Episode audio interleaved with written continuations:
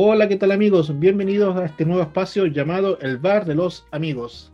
Mi nombre es Andrés Acevedo y es un placer para mí presentar este nuevo espacio de conversación miscelánea con excelentes invitados cada semana. Hablaremos de temas tan variados como de películas, series, literatura, historia, anime, tragos, cerveza, etcétera, y muchas cosas más. Los espero cada, cada semana eh, acá dentro del bar de los amigos y espero que deseen participar y pertenecer a este nuevo bar entretenido y misceláneo. Bueno, este va a ser nuestro primer podcast, nuestro primer capítulo. Vamos a hablar de temas variados con uno de mis amigos. Él se llama Jesús, Jesús Pérez. Preséntate, hola, ¿cómo estás? Hola, hola. Hola, sí, como dijo eh, Andrés, mi nombre es Jesús Pérez. Eh, soy de formación psicólogo, entonces hoy día él vamos a estar hablando de un tema interesante, quizás para algunos, quizás eh, sobre el tema de la literatura. Ah, a mí me gusta mucho leer, entonces Andrés me dijo si podríamos conversar de eso y hoy día vamos a estar dando un poco de vuelta de lo importante de la lectura tanto para los adultos como para los niños. Bien, eh, Jesús, te, iba a consultar.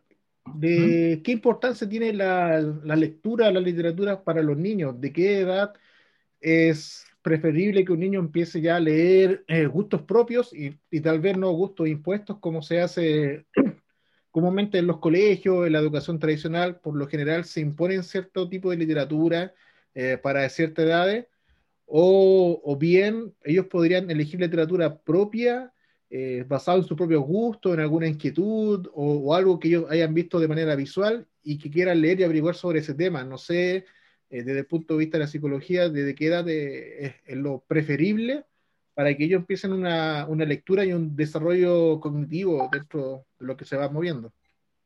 Bueno, eh, yo creo que la lectura es siempre una, herramienta como, como necesaria. Dentro de los espacios, como desde la psicología o de los espacios educativos, se trata de inculcar la lectura como, como un proceso desde edades muy tempranas. Mientras más temprano la persona empiece como hacer conexiones como de las, de las vocales, de las letras, es mucho mejor. Por eso actualmente creo que se acelera a los niños incluso cuando van el jardín. Se trata de que ellos empiezan a aprender a cierta vocalización o cierta información. Porque a raíz de eso van a aprender otro, otros procesos que son ya metacognitivos y ahí tenemos como lo que habla Piaget en su estadio de, de, la, de la, noción de lo, de lo infante, de los tres estadios que nos va definiendo de alguna manera, no voy a entrar en detalle en cada uno, pero que termina enseñando que a través de la lectura tú vas a encontrar como procesos metacognitivos, incluso procesos de abstracción, procesos de, incorporación de, verbos, procesos de, también de una empatización con el, con el ambiente y con tu entorno. Si tú me preguntáis a qué edad debería empezar a aprender un niño, lo más temprano posible, cómo se van adquiriendo sus intereses, eso es otro tema. Por lo general, hay que entender que los niños son unos repetidores de conducta. Entonces va a repetir también la conducta que ve en un, en un, en un, en un otro significante, un otro que entrega alguna, alguna significación para él. Entonces, por lo general, si el padre o la madre tiene una lectura, un abuelo, y él lo ve leer, es muy probable que tienen este juego, este típico juego que tienen los niños cuando toman una revista, un libro y empiezan como a tratar de leer. En edades muy pequeñas, dos, tres años, donde no leen, o no tienen la, concepción de lo que es la formación de una letra con otra, pero hacen como que leen y se quedan sentados y es como la típica imagen. Pero, pero claro, desde si ve a alguien leer a un auto significante, es muy probable que el niño adquiera un gusto por la lectura. Al principio, porque se trata de, inculcar en los colegios que lean cualquier un libro con, con un objeto o con un libro como ya determinado por un tema de que, de que están buscando cierto aprendizaje? Es decir, los primeros libros son el, yo me acuerdo de, este libro, el tema del, del silabario, donde estaba el silabario, que por lo general a mí me lo pasaron como hasta tercero básico, donde, donde estaban todas las, como eran una lectura de párrafos, incluso habían como unos refranes, cosa de que uno aprendiera como la, la, interpretación de eso. Los refranes son sumamente complicados. Yo entendía uno que otro y los demás era como la lectura, ¿no? Pero, pero que vaya haciendo ese proceso, es decir, eh, que vaya aprendiendo de alguna forma a entender a través de las palabras su lectura. Y está este típico ejemplo de, de estas típicas bromas. Y no, no, no, sé si te acordáis de, de estos humoristas, Melón y Melame, que decían, tenían una rutina. y hablaban, hablaban la misma frase y, cambiaban como cierta, o la coma de la, o la tilde de la palabra y eso la, da otro significado. Pasa lo mismo, es decir, si yo leo algo que no es y pasa lo mismo con Don Ramón y el Chavo, cuando el Chavo leía cualquier cosa. Y Don Ramón le decía, no, aquí dice esto. Es, por eso mismo, porque la lectura te lleva a una comprensión y si yo no comprendo lo que estoy leyendo es muy probable que tampoco pueda hacer otros procesos eh, metacognitivos superiores. Entonces yo no voy a tener la capacidad de abstracción, es decir, si a mí me van a pedir, oye, piensa en el vacío, y soy sumamente concreto, no voy a poder pensar o no voy a saber pensar qué es el vacío. Ya, tengo una consulta. Eh, mencionaste la palabra metacognitivo, eso entendí, ¿cierto? Sí, metacognitivo. Ya, ¿qué significa en sí metacognitivo? Son, son procesos mentales superiores. Hay que entender que los procesos eh, mentales, y, aquí voy a hablar un poquito de lo que es lo cognitivo-conductual del ámbito de la psicología.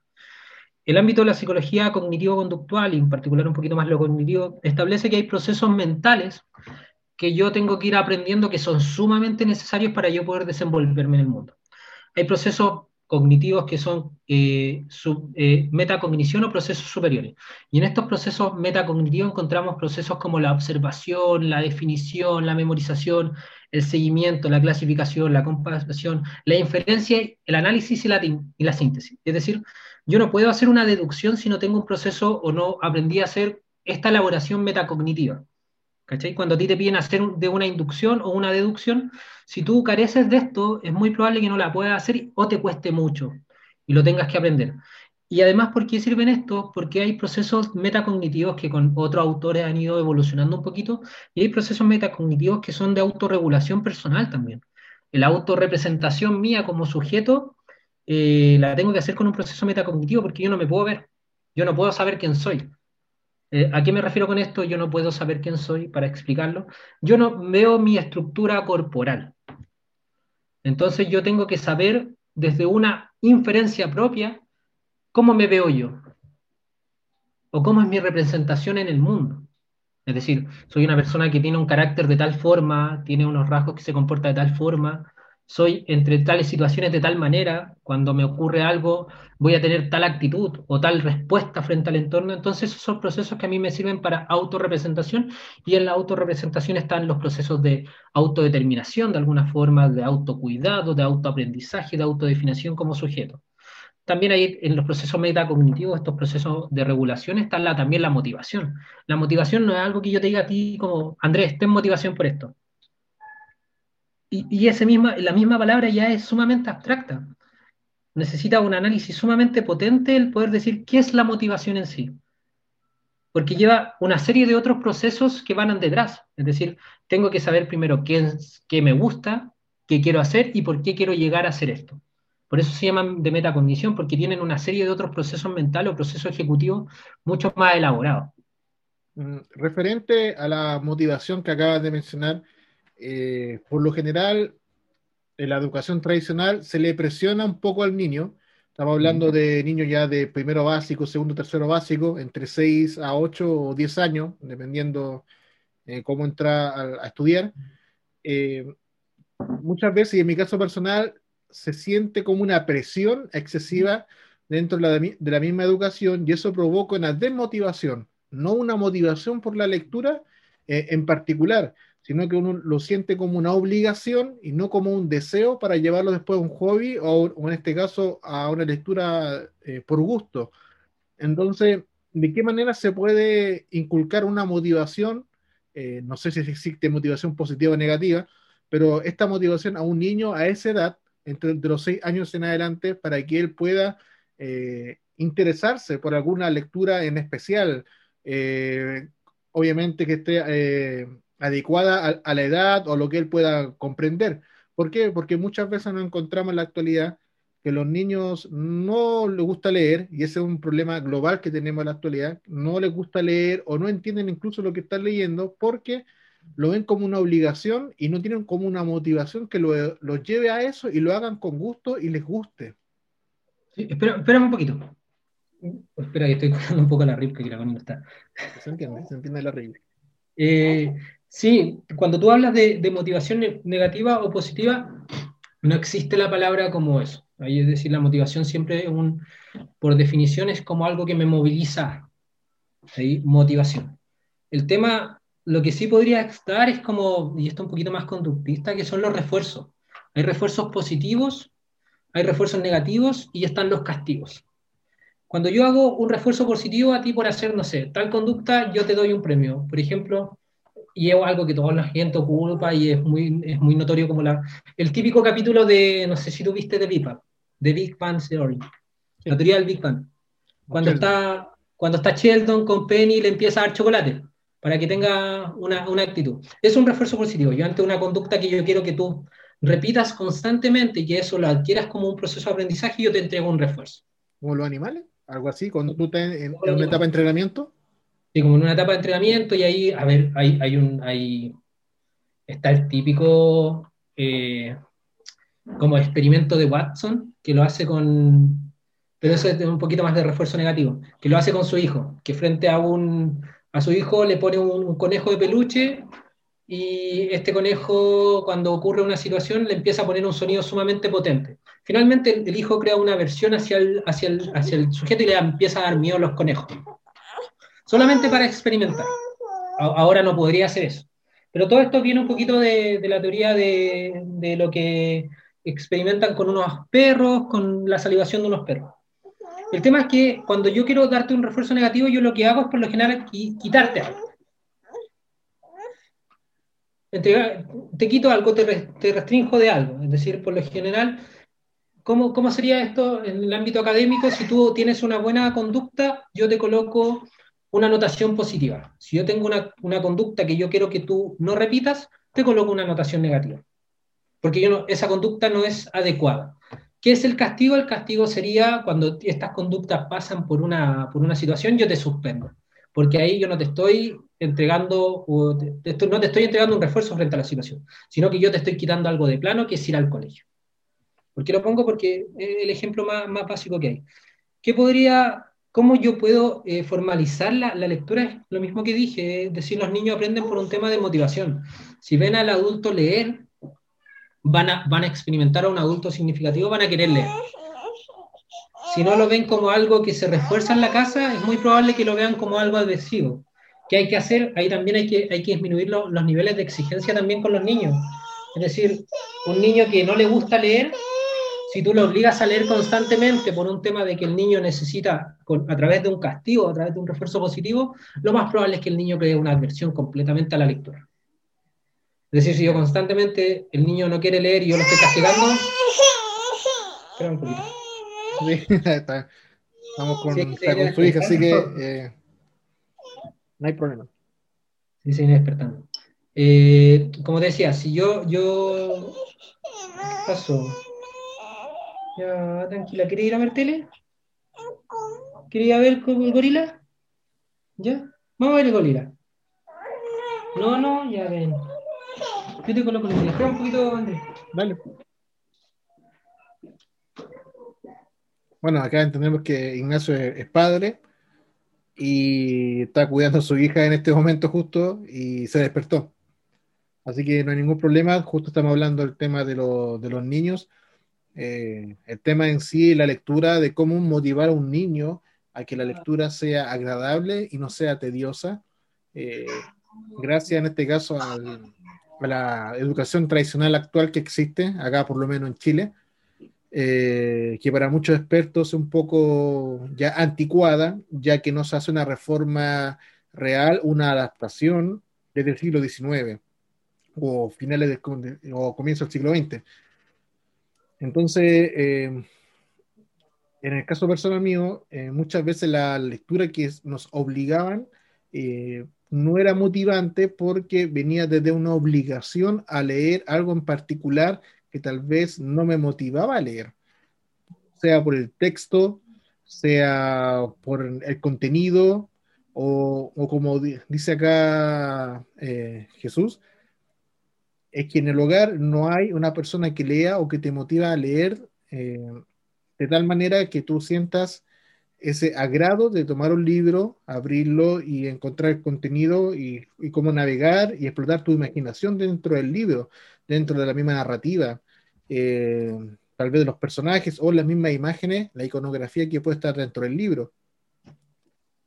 Entonces, eh, uno, por lo general, a medida que uno va creciendo eh, y va cambiando los, gustos, uno empieza a explorar ciertas cosas a través de la, a través de la radio, televisión y, y a llegar al libro. El problema que tenemos en la actualidad como país es justamente ese, es que no hay una lectura, no hay una cultura de, de leer y comprender lo que se lee, ya que desde mi punto de vista se ha dado mucho hincapié, a, mucho hincapié en la televisión y muchas veces la televisión no ha ayudado a leer porque el contenido que hay en la televisión no es un contenido adecuado para dar ciertas motivaciones para una investigación eh, y exploración propia del niño a medida que va creciendo. Eh, entonces, nos encontramos con este problema y cuando llegamos a una etapa adulta, nos damos cuenta que el adulto no comprende muchas cosas que lee, que también se da que muchas veces es, leen un diario, las noticias, leen, un, leen las fotos, leen un titular, tal vez un poco de la columna, pero no entienden más allá. Es decir, cuando uno lee un diario, en mi caso, voy a la columna del periodista y leo el contenido que él quiere entregar sobre un tema en particular, pero la gran mayoría no lee columnas. Eh, lee los titulares o va al crucigrama, etc. Entonces, pero eso viene desde el niño. Entonces, ¿cómo buscar al niño para que pueda leer de una manera que le agrade o lectura que él le agrade? Tal vez con algo que él vio, no sé, por ejemplo, Harry Potter, como muchos iniciaron, o tal vez en mi caso con, con El Señor de los Anillos, y también eh, sucedió eh, con, incluso con El Icarito, donde empecé a leer historia, que es la gran pasión que yo tengo, sobre que es leer historia del Medio Oriente, historia antigua, Mesopotamia, hasta la Edad Media. Eh, fue lo que me motivó a entender, ya que el Icarito era bastante ilustrativo, con figuras, con títulos, con imágenes y un contenido bastante desarrollado para el eh, para el niño y fuera entretenido. Incluso la Encarta, que para los que ya tienen más de 30 años, conocieron el Encarta y servía mucho eh, como material pedagógico para aprender e investigar eh, sucesos.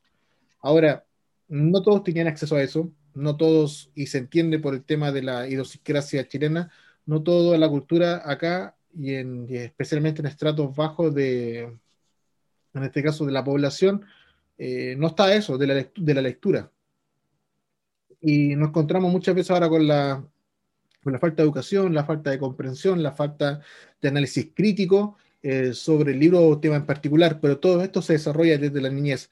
Eh, ya acá volvió Jesús y ya habíamos quedado en el tema de la motivación de los niños, de, cómo finalmente ellos pueden entrar a elegir sus propias lecturas, a elegir una forma de tal vez de leer, si muchas veces la motivación viene desde la casa, pero si en la casa no está eh, la herramienta básica para que este niño lo pueda hacer, eh, se dificulta más y muchas veces el colegio la pasa mal eh, porque muchas materias que se les van a pasar dentro de, de los ramos, especialmente de letras, les complica.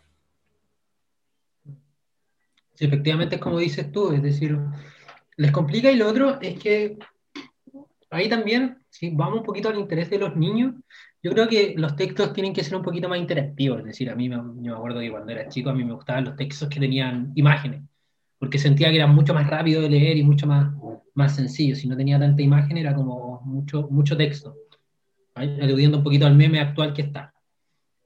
Eh, pero, pero el tema es, es decir, yo tengo que hacer que al niño le guste la lectura independiente del contexto educativo. El contexto educativo actual chileno es un contexto sumamente basado en los términos un poquito más, conductistas de la, de la educación, es decir, el, hay, un, hay un, aquí en Chile funciona con un recreo sumamente normativo, eh, que suena la campana y yo sé que el recreo, la campana a mí me da, me da la opción a que pasa algo en el, establecimiento educativo.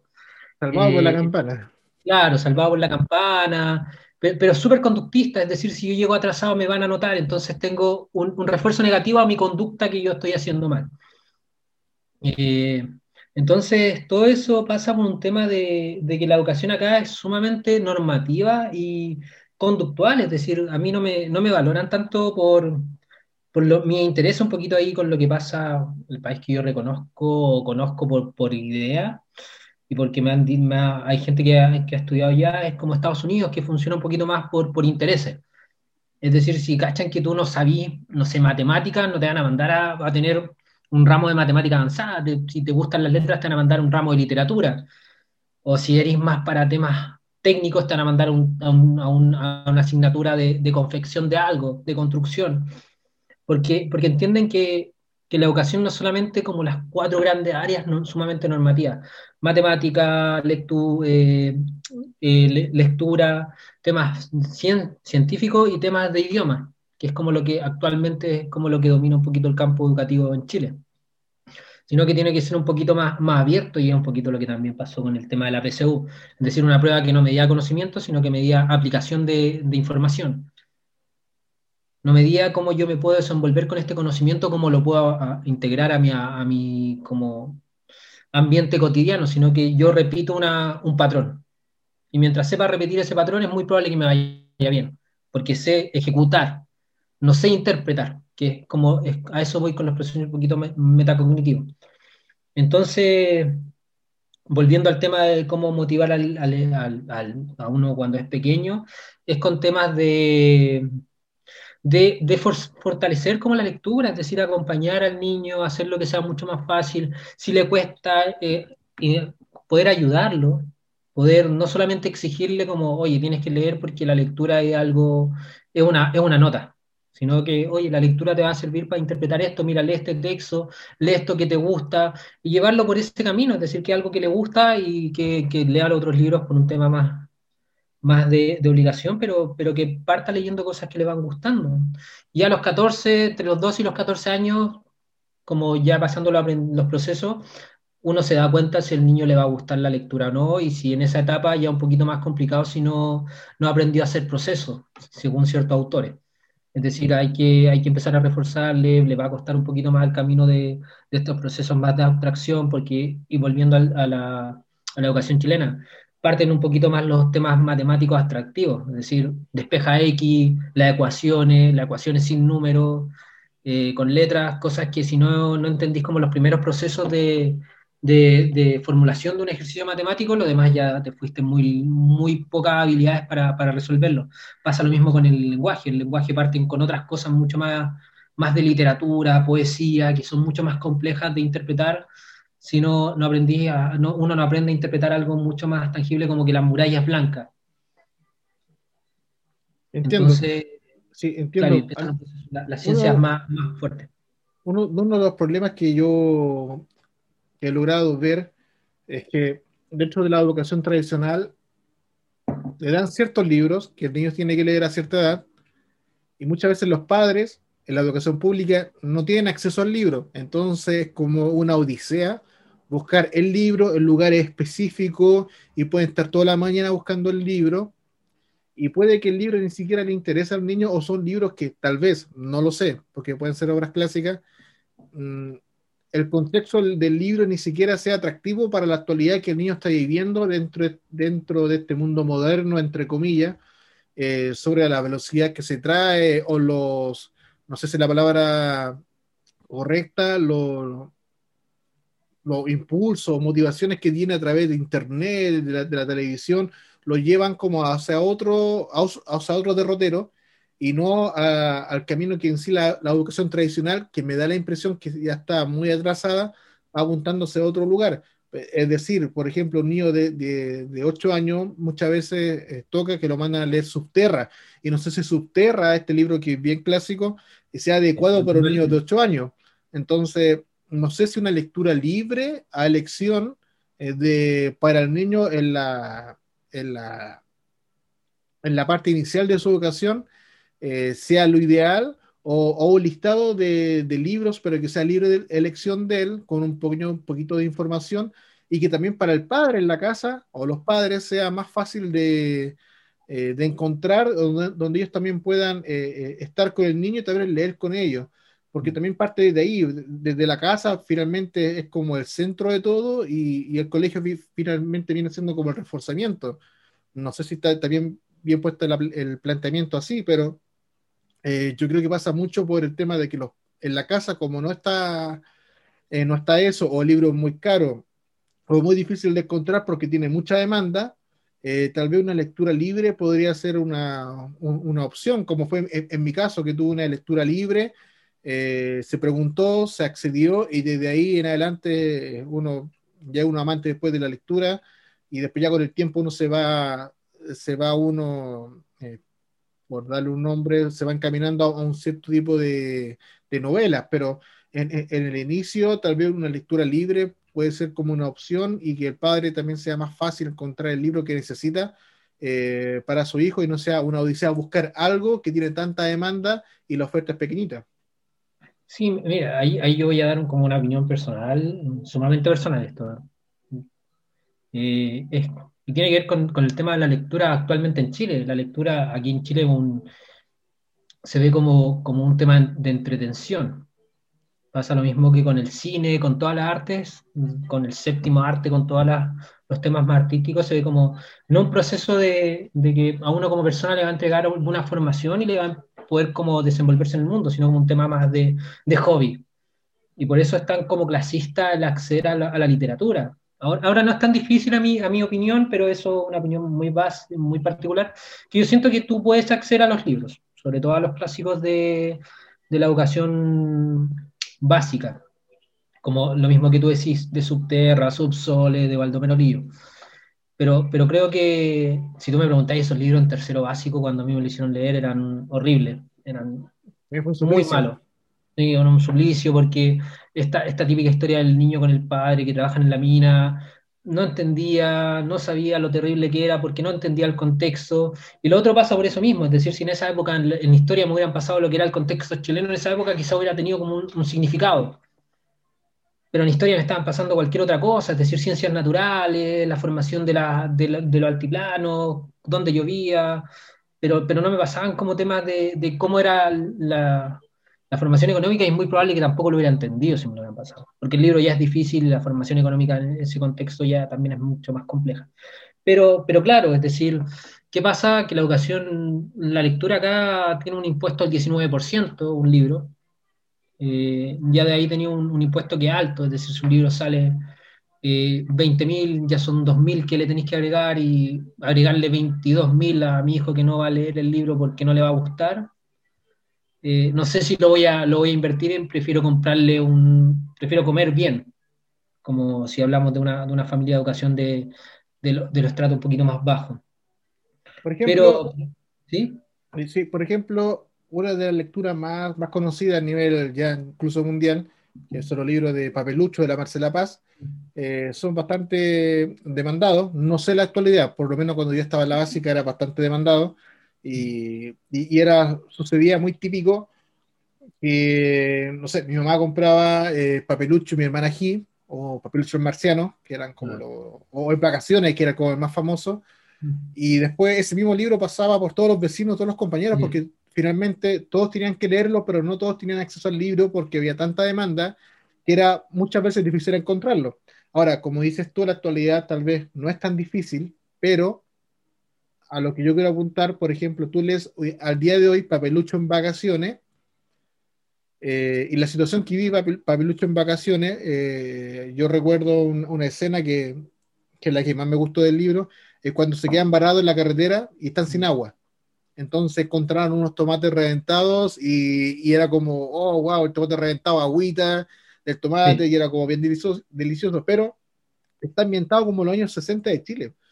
Sí. Entonces, no sé si el niño, de cuando yo leí Papelucho a los 7 años, eh, 8 años hasta los, no recuerdo, 10 años probablemente, eh, el niño entienda esa situación eh, de Papelucho con su realidad actual porque eh, hay un un, distanciamiento de tantas generaciones y de tantas situaciones eh, de la sociedad de después de 40 años, no sé si al niño eso le va a parecer entretenido o no. Desconozco si se está enseñando o no a los niños ese tipo de libros todavía o la literatura en esa parte ya cambió. Ahora, a mí me ayudó a la lectura, a, a que me gustara la lectura, pero porque la situación se asimilaba bastante a lo que yo vivía en mi tiempo. Pero en la actualidad, no sé si están hacer este tipo de literatura, si todavía sirve o ya hay que adaptarlo con, con nuevos autores, no sé, por ejemplo, con, con el Caballero de la Armadura, de la Armadura Oxidada, que yo digo que hasta el día de hoy podría ser leíble, pero no sé si, no sé si es así con papelucho, para por lo menos para los niños. Sí, yo, yo, yo creo que es mucho más, más fácil leer a Papelucho que el Caballero de la Armadura Oxidada.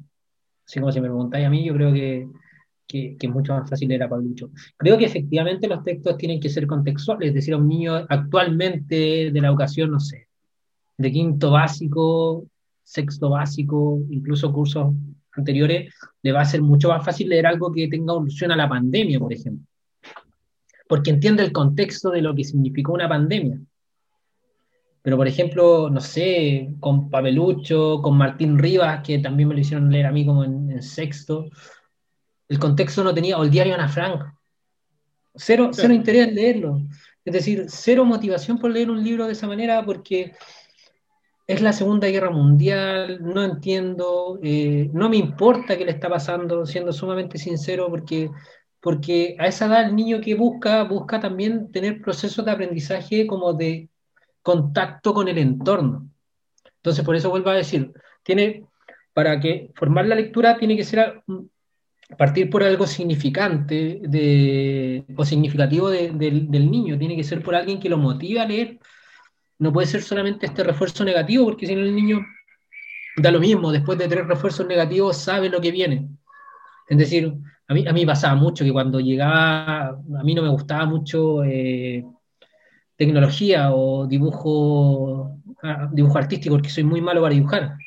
Yo sabía que ya, si no dibujaba mal, dibujaba todo, todo feo, y sabía que ya cuando iba en quinto me iban a retar llegando de la reunión. Sí, eh, pero, sabía que daba lo mismo si me esforzaba porque no, me gustaba. y, me iban a retar, ni siquiera me iban a enseñar a dibujar. Mis papás no iban a hacer ese esfuerzo porque no, le porque no tenían tiempo. Por ejemplo, mi mamá se dio cuenta, eh, referente al punto de la motivación, se dio cuenta, yo, yo estaba chico, ella se dio cuenta que yo leía mucho y carito de historia. Entonces, ella tenía un libro de cuando ella estudiaba, muy antiguo, que era un libro que ella mismo creó, que ella mismo lo espató de manera bastante artesanal, y era un montón de igaritos de varios años, todo de toda la historia de varias culturas, China, japonesa, Mesopotamia, eh, la época griega, los romanos, la Edad Media, la edad moderna de, los castillos y la iglesia, etc. Y vio que me gustaba eso. Entonces empezó a comprar libros de ese tipo eh, y yo empecé a leerlo de a poco, de a poco, y de, de, repente, de la nada, me di cuenta que me gustaba ese tipo de lectura. Eh, empecé a comprar enciclopedias de la historia de, de, Chile, de conocer a los próceres, obviamente, a los héroes, a los personajes, etcétera, a eh, conocer la historia y mitología de, de los pueblos autóctonos de, de acá, los, de los pehuenches, de los mapuches, de los aymará, de los ona, los picunches, etcétera, y conocer todas las la mitologías.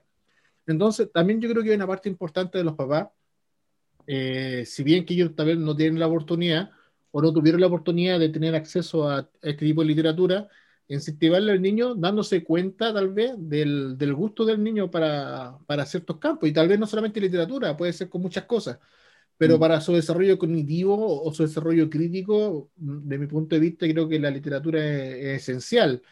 Partir de, algún género en, en, especial, no tienes por qué obligarse, como hemos estado hablando, tal vez un género, es que tienes que leer este género, pero tal vez eh, buscar y darse cuenta que tal vez a este niño le gusta este tipo de literatura, le gusta la fantasía, la ciencia ficción, o, incluso libros de fútbol, cosas así que muchas veces después se desarrollan en el periodismo gracias a eso. Eh, y eso, eh, finalmente pasando al tema de los adultos, le, le marca un futuro tal vez y, unos deseos y unos sueños que quieren, con, quieren llegar a, a, tomar o, a realizar cuando grande y muchas veces sucede, o muchas veces no sucede de manera profesional, pero aficionados siguen constantemente en lo mismo. Eh, y el problema muchas veces que veo es que los adultos eso tampoco no existe eh, dentro de los papás y tampoco no existe dentro del adulto ya pasado los 30 años, eh, por lo menos de, la generación que ya va pisando los 40 en adelante, que muchas veces me dicen, Andrés, no me gusta la lectura me aburro. Y me aburro porque nunca he leído algo que me gusta o nunca me incentivaron algo que me gusta. Eh, y solamente me enseñaron a, trabajar porque era lo que necesitábamos. Entonces, esa es la cultura que tenemos actual y lo podemos ver en la política, lo podemos ver en la religión, lo podemos ver en el periodismo, eh, es algo tan simple como preguntar en la calle de pregunta quién, como dijiste tú, quién es Martín Riva, no saben quién es Martín Riva, o, o Fuguet, no saben quién es Fuguet, o, incluso Marcela Paz, que es lo más conocido de lo que hay en Chile, que es súper popular, y muchas veces lo dicen, ah, tal vez, no sé, es la de Papelucho, te dicen. Entonces, ni siquiera están seguros que es la autora de Papelucho, y si le pregunta por el nombre real de ella, tampoco lo ubican. Eh, entonces hay una mucha desinformación y, no sé si la radio ha construido o no construido en eso, contribuido o no construido, o la televisión ha, hecho que la gente eh, finalmente tenga un acceso, por así decirlo, eh, como papilla, como tú, usted coma esto, pero no es, no es necesario que se informe más. Eh, y de ahí de, repente uno echa de menos, como se hacía antiguamente, los reportajes de historia que se daban en la televisión. Por ejemplo, mi tío me regaló VHS, me acuerdo, sobre toda la historia de Alejandro Magno. Yo me pegué ocho horas de un viaje viendo a Alejandro Magno en VHS. Eh, y eso recuerdo que antes se daba en la televisión y ahora nada, si no tiene este de cable eh, o acceso a internet no se da y sabes muchas veces contrata este de cable, pero para ver, un, no sé, ver fútbol pero no ver canales de, educación que tal vez son divertidos, pero no los tomas. Yo, creo, que me pasa, me pasa algo con lo que tú dijiste. Por ejemplo, yo creo que, volviendo un poquito y después voy a retomar el tema de lo otro, yo creo que pasa algo que también se le, se le inculca al niño, es como tenéis que leer ciertos libros porque estos libros son de autores como, como especiales. Pasa lo mismo con Gabriel García Márquez, con Pablo Neruda, con Gabriela Mistral. Como que dicen, sí, estos libros sí porque son de premios Nobel. Yo creo que si a ti te gusta, para inculcar la lectura, tú tienes que leer lo que te gusta. Y eso puede ser un libro de mi amigo Alexis, un libro, un libro sin, que no tiene ninguna trascendencia como informativa, pero ni tampoco de, literatura por la forma, la prosa, el contenido que está transmitiendo detrás, cómo escribe, cómo te revela cada verso, cada párrafo, cada capítulo. Pero creo que si a ti te gusta leer incluso esos libros, tú tienes que leerlos. Es decir, si te gusta leer cualquier cosa, yo creo que tienes que leer. No, no, por eso me pasa un poquito con, con eso, con, la literatura como, porque siempre se ve como la literatura como algo de elite. Tienes que leer a estos autores. Es decir, todos estos autores que son premios Nobel, tú los tienes que leer. Es decir, y jamás van a alcanzar a leer todos los premios Nobel. Hay un montón de autores que son sumamente buenos, que de repente tú llegas porque te pillaste con el libro y dijiste, ah, le voy a echar una mirada y lo voy a leer. Pero eso es cuando ya adquieres el gusto por la lectura. Pero al principio tienes que leer lo que a ti te gusta. Pueden ser estos libros de, no sé, de de, este, de estos autores blue, que son como estos típicos autores de juveniles, que también te enseñan. Yo creo que por eso vuelvo un poquito al proceso metacognitivo. Decir la lectura es lo, último, lo único que a mí me permite como hacer un proceso de, eh, de abstracción de lo que estoy leyendo, llevarlo un poquito a pensarlo en la realidad. Es decir, lo que está sucediendo en la lectura lo puedo llevar, me lo puedo imaginar. Y, son las típicas críticas que tienen las personas de libros con las personas de película, que el, texto no es igual a lo que me están mostrando en la pantalla. Pero creo que en la pantalla están buscando otra cosa, el cine busca otra cosa y no te va a llevar porque no va a cumplir nunca lo que el autor escribió con lo que yo quiero transmitir con el personaje y el actor, nunca voy a encontrar un actor con las mismas características del libro. Entonces creo que la tele y la radio no sé si han deconstruido, yo creo que si tú me preguntáis a mí, claramente yo no veo tantos programas de historia y programas, artículos científicos, porque la verdad es que trabajo todo el día y me da un poquito de lata como llegar a la casa y tener que pensar nuevamente. Es decir, ah, mucha gente se ríe cuando yo cuento esto, pero yo he cuando iba a la universidad y aún estudio, haciendo como estudios de posgrado, viendo reality, porque el reality no me, no me obliga a pensar y me sé todo lo que está pasando en el reality porque el reality me relaja. Te saca, te saca de la rutina. Me saca un poquito de la situación y de todo este artículo académico, leer algo importante y tener que, que pensar en esa información. Y el reality que me está entregando información instantánea. Es decir, esto pasa, estos son los márgenes del contexto, esto es lo que tú tienes que saber del contexto y esta es la realidad. Punto. No, no me está entregando información y yo no tengo que sobreinterpretar la realidad. Entonces me relaja un poquito ver reality. Entonces, y claro, y toda la gente tiene esta malversación con los realities que no me deja pensar, que, no, que me, obliga a tragarme como este típico como eslogan. La tele te obliga a tragarte la realidad. Sí, la tele me obliga a tragarme la realidad si yo no soy capaz de decir, oye, espérate, algo de aquí me llama la atención, ¿por qué no busco más información? Sé que quizá ahí estoy hablando de, claro, de yo busco información cuando, cuando tengo alguna duda sobre el tema, quizá hay gente que no tiene la posibilidad y se entiende, y aquí hablo un poquito más de mi área de especialización. Trabajamos, el chileno trabaja 45 horas semanales. Yo creo que más. Y puede ser incluso más, si tú tenías una pega que ganar el sueldo mínimo, tenés que hacer doble turno para alcanzar a, vivir y pongámosle que trabajan ya 80 horas semanales.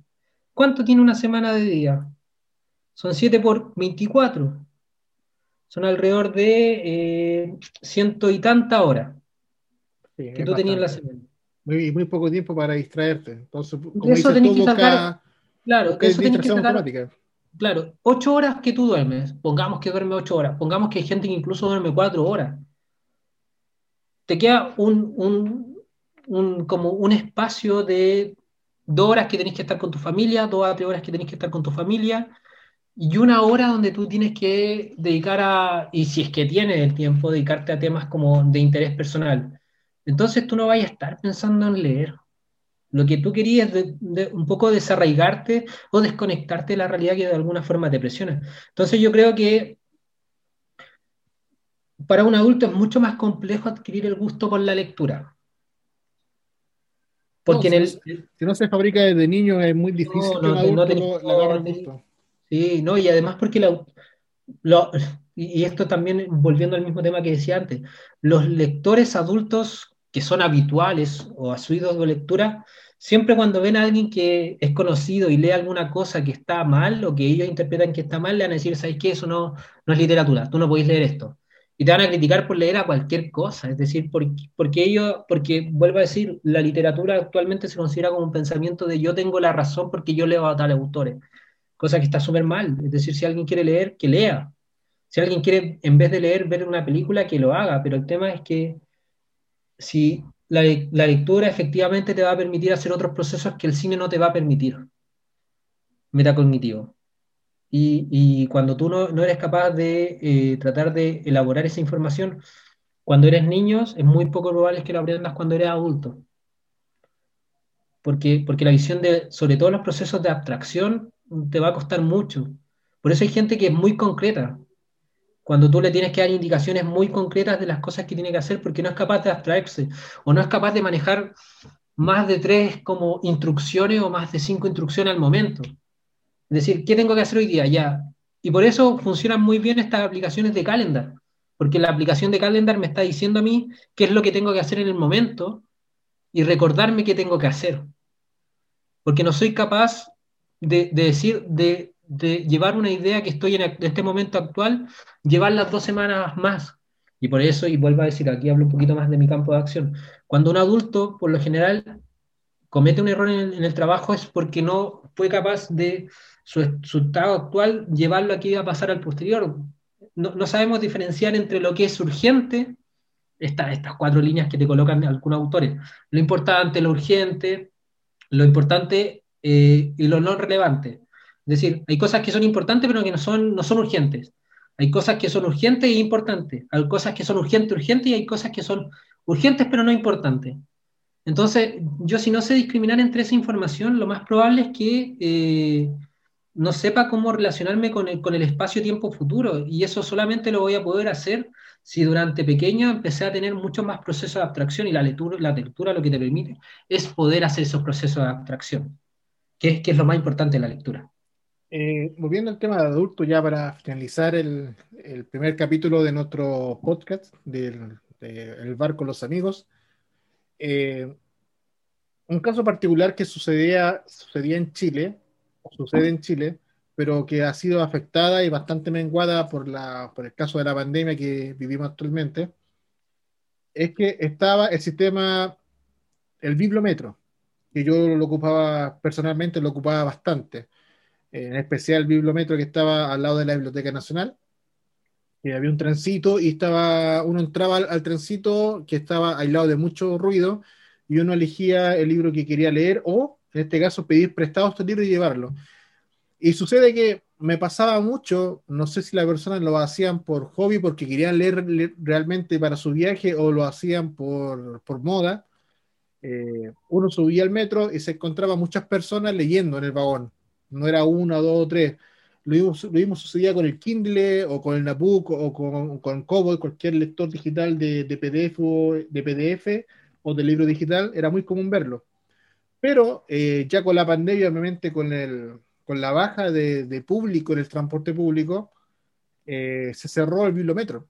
Si te das cuenta, ahora viajas en, el metro, eh, vas al bibliometro a ver libros y está cerrado, ya no, no, está el acceso que había antes, y la cantidad de gente que leía disminuyó, ya es bastante menos a, a, otro, eh, a otra instancia. Entonces me dio para pensar y analizar que tal vez la gran mayoría del adulto Tal vez lo hacía, tal vez buscando una distracción en ese viaje de una o dos horas a su hogar o de su hogar al trabajo, de leer algo que lo distrajera un poco de su realidad o buscar un, tal vez un, buscar o, o, adquirir una costumbre de lectura a través de, del libro pedido en el bibliometro, que muchas veces de los títulos que estaban disponibles no estaban accesibles en la, en la librería o era muy caro, porque si bien acá en Chile la literatura para comprarla eh, es cara,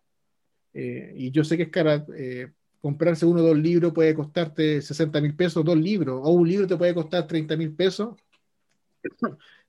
fácil, un libro de mil páginas puede costarte 40 mil pesos incluso, que para mí es excesivo, pero entiendo que las editoriales tienen que ganar porque acá el, chileno en sí no es muy bueno para la lectura, entonces la venta de libros no es tan amplia o tal vez la piratería afecta mucho, pero el bibliometro eh, fue una instancia que ayudó bastante la lectura de alguna o de otra forma y las personas empezaron a adquirir como esta, esta costumbre. Ahora, no sé si fue pasajera, no sé si fue fue real o fue como la moda del bibliometro y andar con un libro en, el metro te hacía parecer intelectual o como un cliché, eh, soy una persona inteligente. Eh, en, el mundo adulto es, bastante particular, no, no, sé qué dentro de tu campo, si eso es, alguna patología o, algo que, que, se da dentro, dentro de una sociedad. Yo, no hablaría de patología, patología es un concepto como de, de, patos, como de una enfermedad, un concepto como que de algo que no está bien con, con el entorno.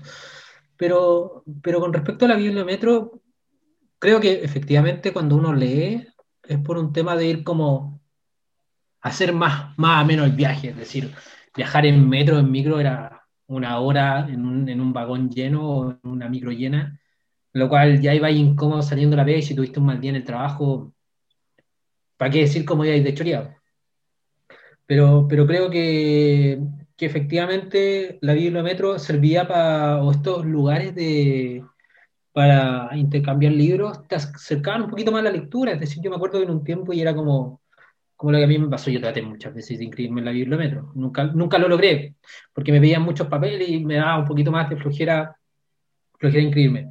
Pero me acuerdo con estos libros de Catchback, del psicoanalista, estos libros como más de thriller, un thriller como psicológico de, de misterio, suspenso, donde yo vi a mucha gente en esa época ir leyendo en el metro, en la micro, ese mismo libro. Y creo que efectivamente la gente, y vuelvo a decir, leía por repetición, veía a alguien que iba leyendo y decía, y si leo un libro, yo tenía un, un compañero de, cuando hice mi práctica, un compañero de universidad, que él cuando iba al metro regalaba su libro cuando lo terminaba de leer ve a alguien leyendo y le decía, oye, te regalo este libro. Y a mí, a mí me llamó la atención, yo soy sumamente apegado a mis libros y yo no, no los prestaría, no los soltaría así como, como gratis, pero, pero creo que efectivamente la lectura es un tema de copia, es decir, si yo veo a alguien leyendo algo que me llama la atención y si me refuerzan por eso, yo creo que también lo voy a hacer como adulto. Y creo que el adulto sí lee por eso, vuelvo a decir. Pero ¿qué pasa con, con, el tema del adulto? Es que el adulto también se ve muy coartado en el tema de lectura cuando tiene a otros que consideran que, que las lecturas que hacen es más positiva y te están diciendo qué es lo que tienes que leer y qué no. Es decir, aquí en Chile funcionan mucho estos programas de, de lectura como de nota a, a los libros. A este libro le colocamos un 7. ¿Por qué? Porque este libro tiene tal información. Pero puede ser que incluso un libro que le colocaron un 2 para ti efectivamente sea un 7, porque para ti tiene un significado distinto. Y eso es lo que pasa con los libros y también pasa con, con, con todas las artes. Eh, yo tengo que leerlo, verlo o escucharlo para saber qué es lo que significa para mí. Creo, creo que eso pasa. Creo que, que, ahí hay que, hay que darle una vuelta y la gente que quiera leer, que lea lo que sea.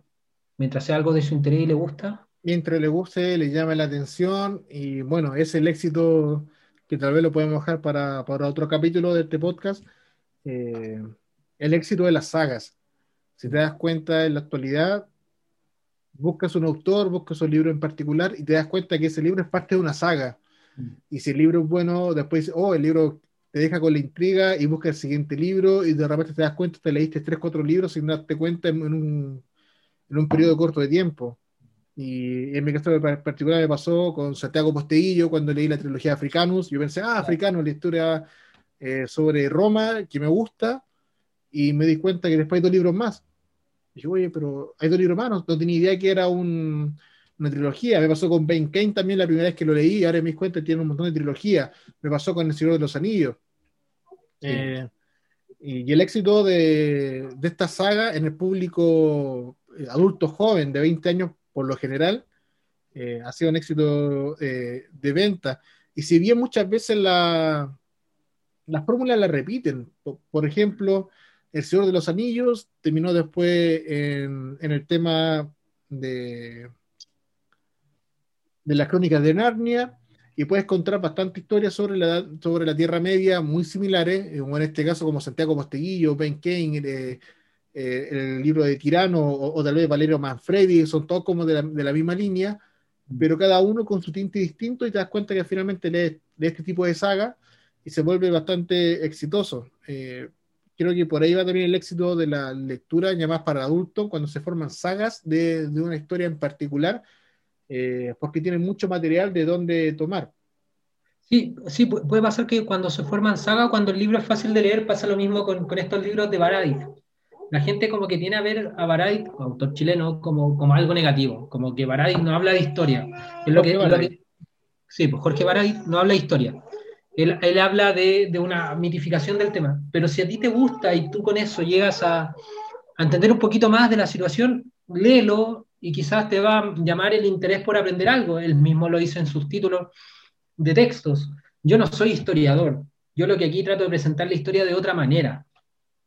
Como los canales de YouTube que dice, eh, eh, esta es otra historia, o, es un, canal que sigo bastante, que es de JJ Priego, que... Eh, que también hable de historia, pero de otra forma. Claro, claro, claro pero, pero por eso te digo, es decir, ¿qué pasa con ese libro? Ese libro fue muy criticado porque decían, este libro no es histórico. En realidad lo que él está presentando son cosas, datos mezclados y es muy probable, es decir, si tú lees el libro es muy probable que hay cosas como, no sé, el mismo tema de Arturo Prat y la brujería, eh, de, los rituales como masones que ha sido un poquito, el mismo tema cuando llama a la esposa. Yo esos textos los he leído. El tema es que, esos textos a alguien le pueden decir, oye, ¿sabes qué? Me gustaría saber más cómo fue Arturo Prat. Y genial, que Como que no, no tienes por qué decir, porque si lees un texto histórico de Arturo Prat es muy denso, muy fome, eh, en el cual si no tienes hábitos con la lectura, a las 20 páginas te vaya a aburrir por todos los pies de páginas que tiene. Bueno, e, e, es, el éxito de la, de la novela histórica, que no, te da, está basado tal vez en un dato duro, pero está hecho de tal manera que se vuelve entretenido la lectura porque le, pone fantasía y ficción alrededor. Es el éxito de Dan Brown con su saga de libro, el éxito de J. Benítez también, con los caballos de Troya. ¿Qué, creo que pasa ahí que, que, hay que hay que distinguirse en que eso hay unos libros que son de realismo eh, mágico. Por ejemplo, algunos libros del mismo Francisco Ortega, también autor chileno, que mucha gente leyó este libro que era el libro de Logia y pensaba que era un libro que era histórico. Sí tenía, sí, tenía, sí tenía pies de página y pensaba que era histórico, pero, pero en realidad Espérame, un poquito. ¿Quieres una galletita? Eh, que pasaba eso con, con, Logia un poquito y con otros libros de, de, Francisco Ortega, donde hay gente que piensa que es un poco más histórico real, pero en realidad es realismo mágico, es decir, tiene algunas cosas que son históricas, pero lo que él está contando es una novela, es decir, lo, los hechos no pasaron. Entonces, si tú, tú opinas como, claro, y ahí es como decirle a las personas que no todo lo que leen, independiente que sea un libro de historia, es 100% eh, objetivo. Todo libro, lo principal que hace un autor es vender. Es un tema económico. El autor no está buscando que, que no ganar dinero con eso. El autor lo que está buscando es tener un, un ingreso económico. Entonces va, va a vender lo que, lo que de alguna forma le lleguen más a más personas. la, novela histórica no vende historia, vende entretención a través de la historia. Pero pasa lo mismo con la historia. Yo creo que un historiador también lo que cuando escribe un libro, no escribe el libro así como, no, ¿sabes qué? Yo voy a hacer este libro y en realidad no quiero ganar plata. Lo, voy a regalar. Y es, es, absurdo porque el historiador también es su trabajo, entonces lo que va a querer él también es ganar dinero. Bueno, hay investigación y dinero entre medio de, gente que coloca para, para que pueda hacer sus investigaciones. Y también está su forma de escribirlo para llegar al público, es decir, es decir, ahí se diferencia, no sé, por los mismos libros desde de ingeniería, que son libros académicos, o los libros que tú querés llegar al público. Tú sabes que un libro 100% académico lo vas a vender a solamente académicos y académicos que estén de acuerdo con tu punto. Sí, muy especializado. Claro. No y, eso, Sí, y eso tú tenés que, le van a poner un precio excesivamente alto porque en realidad sabéis que lo vais a vender 10 copias en, quizá en el año. No pasa lo mismo con un bestseller. Un bestseller tú querés llegar al público. Mientras más lo compren, da lo mismo. Claro, de ahí viene primera, segunda, tercera, hasta cuarta, hasta edición décima. Dependiendo de cómo le vaya la editorial, te va a decir, oye, ¿sabéis qué? Hagamos un, un segundo, hagamos un tercero, hagamos un cuarto. Hagamos unos libros anteriores a este partamos del menos 3, porque en realidad lo que... La precuela. Claro, fue, fue esta historia. Entonces, hay que, creo que se olvida y es, vuelva al punto, al primer punto que mencioné, que la literatura no es un tema, un tema como, como que te va a permitir ser mejor persona o te va a permitir como alcanzar un cierto estatus. La literatura siempre ha sido algo económico. El, escritor no, no, no vende, no, no, escribe un libro para decir, ¿sabes qué? En realidad lo escribo porque es mi motivación personal y es lo que yo quiero, quiero traspasar al mundo, sino que es un tema económico. Creo que le ha hecho mucho daño este mismo tema de cómo trasciende una persona, plantando un árbol, teniendo un hijo, escribiendo un libro. Porque en realidad el libro, si bien tú trasciendes con tu teoría, el libro lo que busca es un tema económico. Un bien económico para el escritor. Bueno, eso lo podemos hablar ya en, otro podcast. Yo creo que vamos a dar finalizado eh, este como primer capítulo. Eh, te agradezco por la, por la instancia y la, y la conversación de, de, pasar por los niños, adultos y los tipos de lectura y literatura que, que existen. Y bueno, nos despedimos de este podcast. Le damos las gracias a Jesús por habernos acompañado, habernos ayudado desde su punto de vista como psicólogo eh, sobre el tema de los niños y adultos, como dije acá en, en los libros. Y espero vernos nuevamente en otro capítulo de acá en el bar con los amigos. Así que nos vemos prontamente la próxima semana. Chao, gracias por escucharnos.